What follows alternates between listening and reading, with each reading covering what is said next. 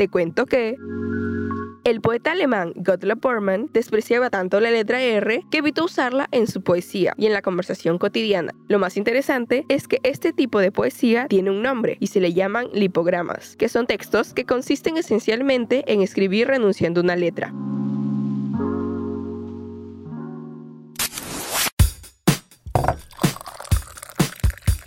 Entender el arte es entender la mente humana. Entender el arte es dejar fluir tu imaginación sin límites. Entender el arte es expresar lo que llevamos dentro. Si aún no lo comprendes, aquí en TV3 te ayudamos a descifrar qué es el arte.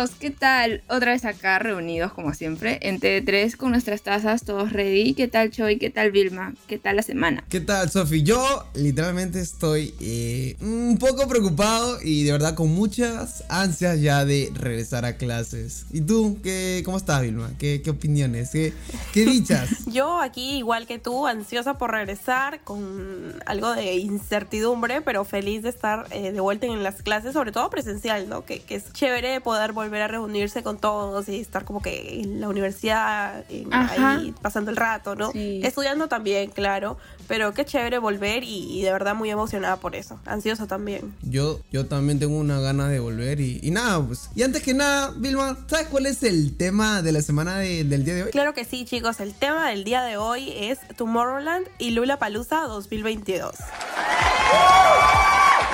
Exacto, chicos. Así que antes de hablar de estos dos grandes pero enormes super eventos, vamos a mencionar los días de estreno, que obviamente no debemos olvidar son los martes de 4 a 4 y media de la tarde, los miércoles y viernes de 8 a 8 y media de la noche y domingos de 5 a 5 y media de la tarde. Así es, chicos. Pero antes de empezar, como dice Sofi, a hablar de estos festivales, vamos al dato. El inicio de los festivales de música podría registrarse hasta hace miles de años atrás, donde era un conjunto de celebraciones en honor de los dioses. Ya en el 4500 a.C., los egipcios realizaban estos festivales acompañados de música y danza. Le siguieron los griegos y romanos. Los juegos píticos en Delfos incluían actuaciones musicales, y estos pueden ser considerados de los primeros festivales conocidos.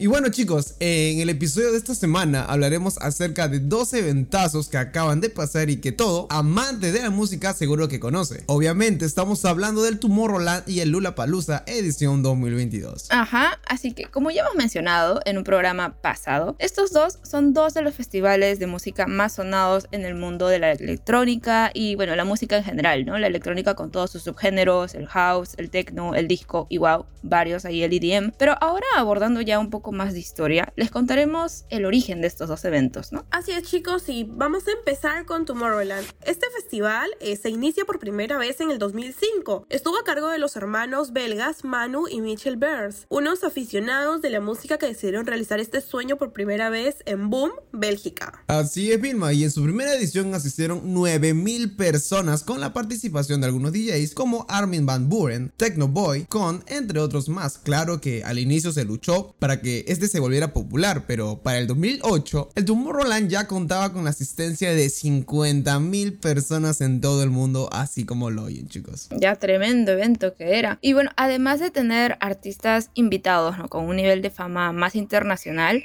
una de las características que hace popular a este festival en realidad podría decirse que son sus escenarios, porque estos tienen grandes temáticas e interesantes narrativas, porque decoran el evento y algunos pensarían que estas recién empezarían a aparecer en la edición del 2009, ¿no? Pero antes incluso eran un poco más minimalistas. Así es, chicos, pero no se imaginan el crecimiento tan rápido que tuvo, porque para el 2011 el Tomorrowland ya era calificado como uno de los festivales de música más llamativos. En esta edición, en la del 2011, fue donde se introdujo el concepto y la temática de vida, naturaleza, magia y mitología antigua, ¿no? Y otros temas más, eh, con el que se asocia el evento el día de hoy. En esa oportunidad se vendieron nada más y nada menos que 180 mil entradas para el Tomorrowland 2011. 180 mil entradas y 180 mil personas asistiendo a un evento. ¡Wow! No imagino la cantidad de personas. Imagina, imaginándolo viéndolo desde arriba, puras hormiguitas. Hay un montón de personas. Pero bueno, contó eh, con un line-up eh, increíble con la participación de DJs como David Guetta, Steve Aoki, Nervo, eh, Swedish House, Mafia, Avicii, Tiesto, entre muchos otros más. El éxito de Tomorrowland fue tan grande que se ha extendido hasta países como Estados Unidos, España, Francia y Brasil. Wow, todos ellos los que mencionaste, Choy. David Guetta, Steve Aoki. Justo David Guetta no viene fin de año, pero aún no me lo puedo creer. Y todos estos grandes nombres. Uy, sí, no, vamos, ¿no? Obviamente vamos a ir. Sí, vamos todos, vamos todos. obviamente, este, zona afuera. Desde afuera, ¿no? Pero vamos. Bueno, por otro lado, hablaremos ahora de Lollapalooza. Este evento ya inició en 1991, ¿no? A cargo de Perry Farrell, quien en un principio lo realizó mm, como manera de gira de despedida para su banda James Addiction. El festival se realizó de manera anual hasta 1997 y más adelante, en 2003, mm, lo revivieron, pero realmente no tuvo mucho apoyo hasta la edición del 2005. Y bueno, hasta ahora. Exacto, eh, Sophie, este evento, el Lula Palusa, este festival, fue presentado como el Festival de la Generación X, porque era un símbolo de la cultura joven estadounidense, claro está, de los 90. Y más allá de que este eh, festival, eh, la música es su atractivo principal, Lula Palusa cuenta con una oferta amplia de food trucks, venta de merchandising, espacios dedicados a fomentar la ecología y una vida más saludable, el Kids Palusa, que promueve un plan familiar con talleres, shows y actividades para niños y padres. Acá nos damos cuenta de que no se olvidan de ninguna edad. Se tienen en cuenta hasta los niños y hasta los más grandes. Y bueno, en la actualidad este festival se realiza en Chile, Brasil, Argentina, Francia, Berlín y bueno, algunos otros países más. Pero en el episodio de hoy hablaremos de qué se dio en la ciudad estadounidense de Chicago, una de las sedes centrales. Por ejemplo, los actos musicales. Muchísimos se presentaron en estas semanas del festival. Por ejemplo, eh, en el Tomorrowland que regresó este 2022 después de dar un par de años en ausencia debido a la pandemia, obvio, se presentaron unos 700 artistas. 700 artistas, así como lo dice, ¿no? Algunos momentos que destacaron de este Tomorrowland fueron cuando el titán de la música dance, Nicky Romero, rindió un homenaje al famoso y querido DJ Avicii, ¿no? En paz descanse, al final de su presentación. Para cerrar su set, Romero tocó I Could Be The One, un track que produjo y escribió junto a Tim Bergling en 2012 y que hoy en día es considerada una de las canciones más importantes del EDM. Y claro que lo es, de verdad. Hasta ahora sigue siendo uno de mis hits favoritos. Claro que sí, era imposible no rendirle un homenaje a Vichy en este, en este evento, ¿no? Y qué bueno que lo haya hecho Nicky Romero. Pero en la última semana del festival se marcó historia en el libro del Tomorrowland, porque una de los íconos modernos de la música techno, Charlotte de White, una reconocida DJ y productora de música electrónica belga, se convirtió en la primera mujer y artista techno en cerrar el increíble main stage del festival. The White ha actuado en Tomorrowland todos los años desde el 2017 y ha sido nombrada como una de las mejores DJs y productoras musicales. Qué increíble que una mujer esté logrando eso en, en estos ambientes que se suelen considerar mucho de hombre, ¿no? Debe ser aplaudido. Que loco, no se preocupen, chicas. El próximo seré yo. Ah, ya dijeron, ya. Por otro lado, el productor de música y DJ mexicano Daniel Bautista, también conocido como Mr. Pick, hizo vibrar a los asistentes del festival al ritmo de la canción de los argentinos de Nanitos Verdes, Lamento Bolivia. Y en el ámbito de artistas latinos, uno de los momentos que sorprendió a los asistentes fue el debut oficial de la cantante colombiana, mi amor, Carol G, en el Tomorrowland, quien fue la invitada especial de DJ Dios mío, ese fue de lo mejor, ¿no? Que tener más mujeres ahí presentes, Carol G. Pero además de estos, hubo muchísimas presentaciones más. Estas fueron todas transmitidas, ¿no? El fin de semana del festival, por ejemplo, acá voy a mencionarlos. Aleso, Above and Beyond, Nicole Mudave, Diplo de mis Fabs, Amelie Lance Marshmallow, oh, de mis favoritos, Purple Disco Machine, Martin Garrix, otro, Vintage Culture y bueno, entre muchos otros talentos locales e internacionales. De todos ellos, la verdad, yo admiro varios, varios, varios, varios, sobre todo Purple Disco Machine. Unos cracks, todos los que se presentaron y sin duda un evento increíble y qué mejor manera de, cerrar el festival, ¿no? Eh, pero ahora vámonos a conocer a más sobre cómo se dio el Lula Palusa este año. Este año contó con la participación de 170 artistas y 8 escenarios en los cuales se podía presentar en la ciudad de Chicago. Eh, los que se caracterizan Lula Palusa es su gran variedad de artistas, ya que no solo se encasillan en un solo género. Y esto eh, se puede ver en el setlist del festival, ¿no? Así es, y de los artistas que más destacaron fueron Metallica, quienes fueron los que abrieron el evento en el primer día. Esta tremenda banda de metal maravilló al público de todas las edades. Uno de los momentos más especiales fue cuando durante su canción Master of Puppets proyectaron la icónica escena de la serie Stranger Things en la pantalla cuando el personaje Eddie Munson decide tocar la canción. ¿Cómo olvidarme de tan escena? ¡Uy! Dios mío, como- me acuerdo como si fuese el primer día que vi esa escena, Dios mío, yo me quedé con la boca abierta y encima lo repetí otra vez porque la escena fue tan hermosa. Es muy top, sí.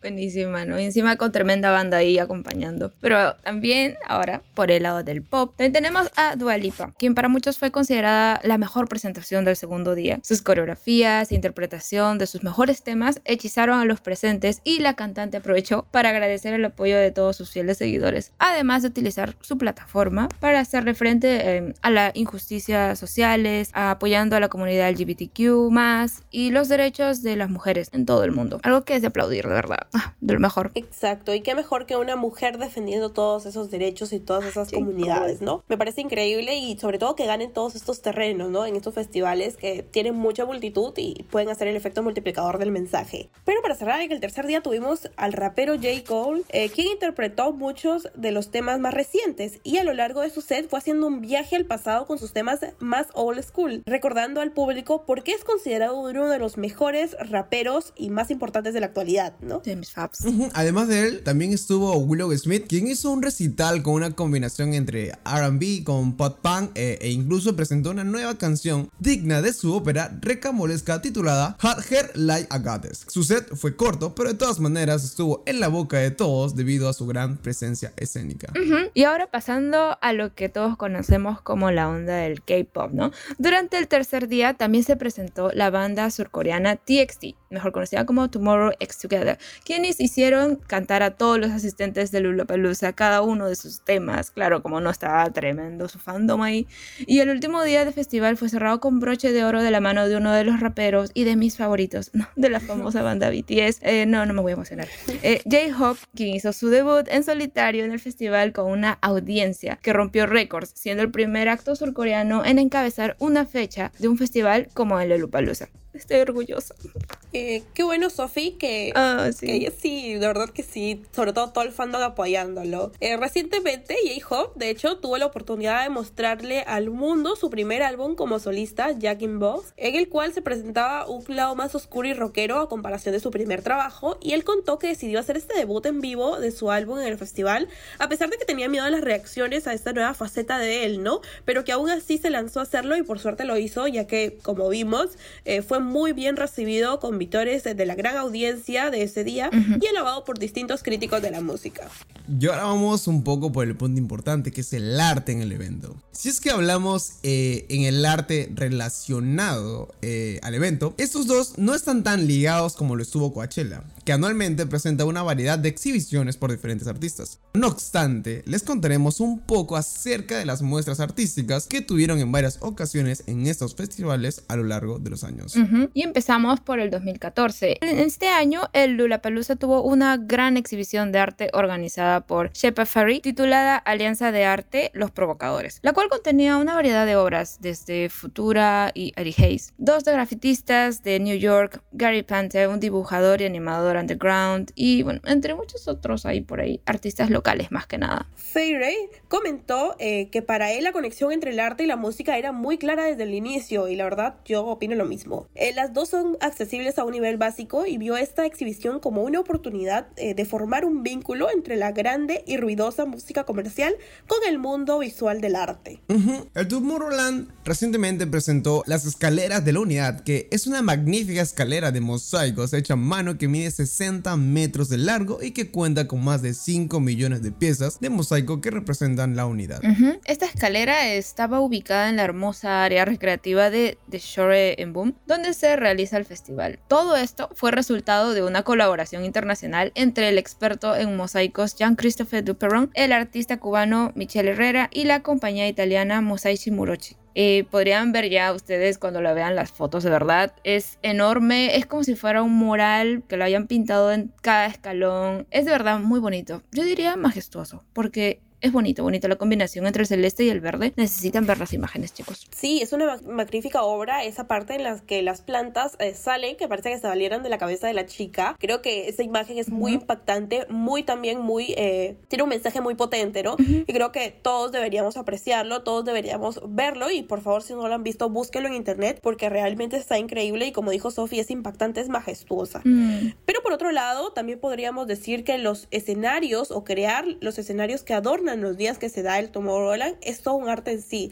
Hemos visto todas esas puestas en escena y Dios mío, son increíbles. Eh, si es que han tenido la oportunidad de verlos en fotos, son escenarios gigantes con grandes decoraciones que forman parte de una temática elegida, ¿no? Pero son increíbles.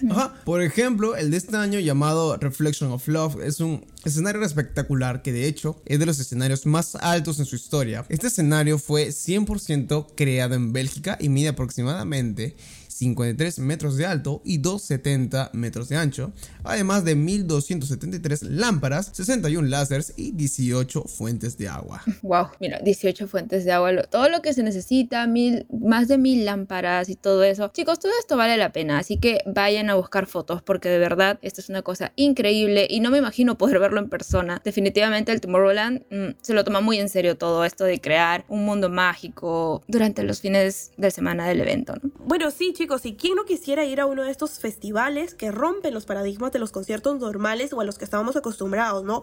Creo que sin duda eh, logran generar interés con sus puestas en escena, como lo dije, sus decoraciones, los artistas que traen y la vibra que se genera, la energía que se genera en estos festivales es increíble. De hecho, solo con ver un video te emocionas y sientes la necesidad de estar ahí eh, saltando, aunque no te sepan las canciones, saltando ahí y disfrutando con todos, ¿no? Ujú, Tal como dices, Vilma, esa es una de mis actividades favoritas, la verdad, descubrir nuevos artistas, descubrir nueva música sin importar el género. Y qué mejor que hacerlo en un festival con nueva gente y en un lugar donde hay muchísimo arte ahí que te rodea, sobre todo esto último, las escaleras de la unidad, que tiene que ver todo con las plantas, las áreas verdes, la reflexión. A mí me encanta muchísimo ese, ese, esa conexión, esa, esa armonía que han logrado en este festival, de verdad. Así es, Sofi. Y yo ah, quiero hacer mm, una partecita ahí, entre comillas, bueno, poner un poquito importante. Eh, hace- recalcar un poco el crecimiento de cómo fue todo esto, lo de Tomorrowland en 2005.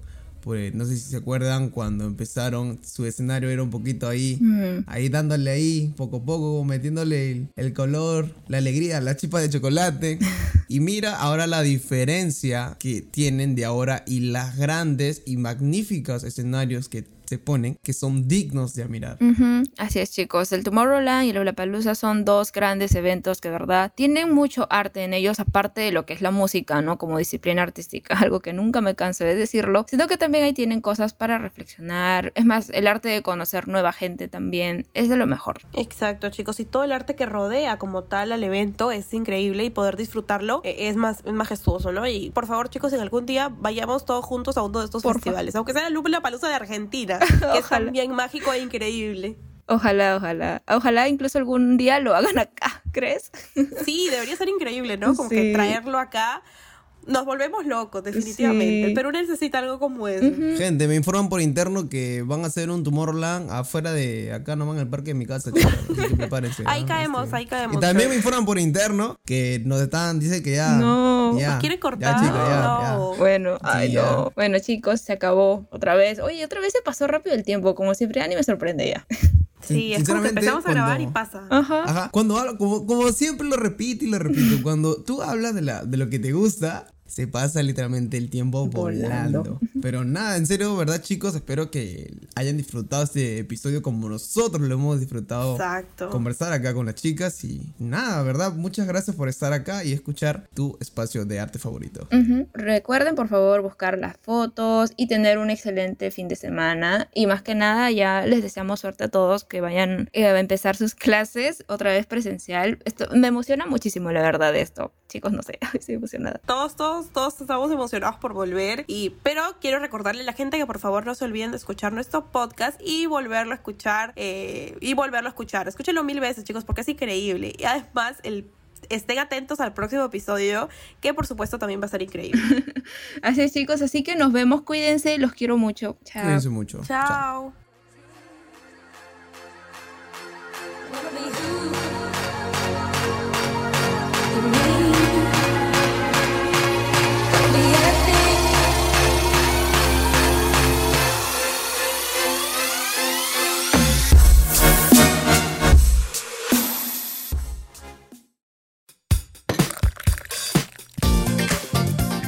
Que conoces más sobre el arte, no te pierdas el próximo episodio donde seguiremos descubriendo mucho más. Solo aquí En T3.